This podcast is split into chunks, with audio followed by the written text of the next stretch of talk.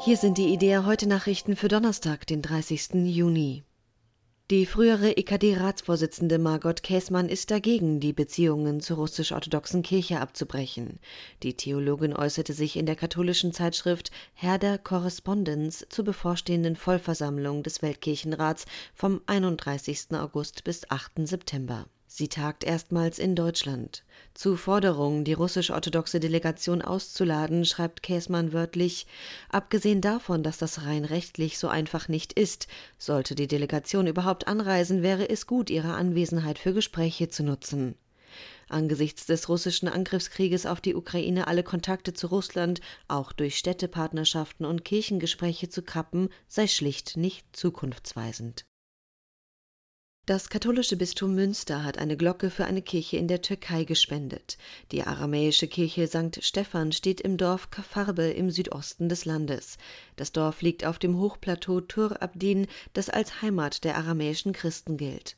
Die Kirche wird seit Jahren von aramäischen Christen des Dorfes in Eigenarbeit restauriert. Die Glocke hing früher in der ehemaligen Kirche St. Ludger in Duisburg-Rheinhausen-Asterlagen. Die meisten aramäischen Christen sind in den vergangenen Jahrzehnten vor Krieg und staatlichen Schikanen aus der Türkei geflohen und leben heute verstreut über ganz Europa.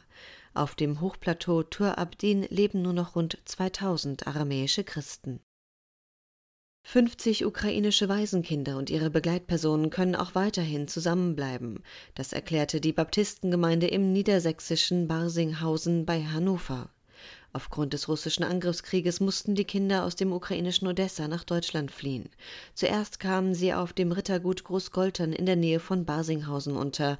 Nun sagte der Pastor der evangelisch-freikirchlichen Gemeinde, Roland Bunde, Idea, es seien drei Einfamilienhäuser in der Nähe des Ritterguts frei geworden. In denen könne die Gruppe unterkommen. Bunde, das ist eine Fügung Gottes. Es werde zwar etwas enger sein, aber die drei Familiengruppen könnten sich auf die Häuser aufteilen und im engen Kontakt bleiben. Die Vertreter der evangelischen Brüdergemeinde Korntal und ihrer Diakonie haben in einer Gedenkveranstaltung an die Betroffenen von Gewalt und Missbrauch erinnert. Sie stellten Mahnmale auf, legten ein Schuldbekenntnis ab und luden nach einem Schweigemarsch gemeinsam mit Betroffenen zu einer öffentlichen Diskussionsrunde ein.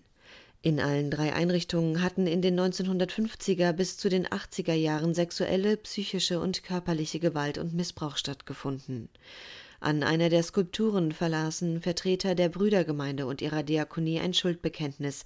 Man bitte um Vergebung, wolle das Leid der Betroffenen auch in Zukunft nicht vergessen und alles dafür tun, dass sich Ähnliches nie wiederholt. Das Haus kirchlicher Dienste der Evangelisch-Lutherischen Landeskirche Hannovers bietet eine neue Gesprächsreihe in einem Kiosk an. Sie heißt Korken oder Drehverschluss und findet einmal im Monat in Gottfrieds Feinkiosk in der Hannover Innenstadt statt. Zum Hintergrund sagte die Initiatorin Laura Bekiermann, Kirche geht dahin, wo die Menschen sind. Der Inhaber von Gottfrieds Rheinkiosk, Hüseyin Erhan, zieht eine Parallele zwischen seinem Kiosk und der christlichen Botschaft. Im Kiosk und vor Gott seien alle Menschen gleich. Erhan wörtlich. Bei uns herrscht das Du. Der Minister aus dem benachbarten Landtag steht neben dem Bauarbeiter. Sie kaufen Getränke und Zigaretten und kommen ins Gespräch. Der Kioskbesitzer sei zudem so etwas wie ein Seelsorger.